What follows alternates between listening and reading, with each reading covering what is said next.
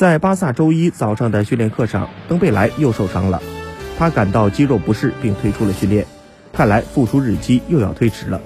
巴萨官方宣布，登贝莱由于疲劳引起右腿肌肉不适，退出了昨天的训练，将继续进行恢复工作。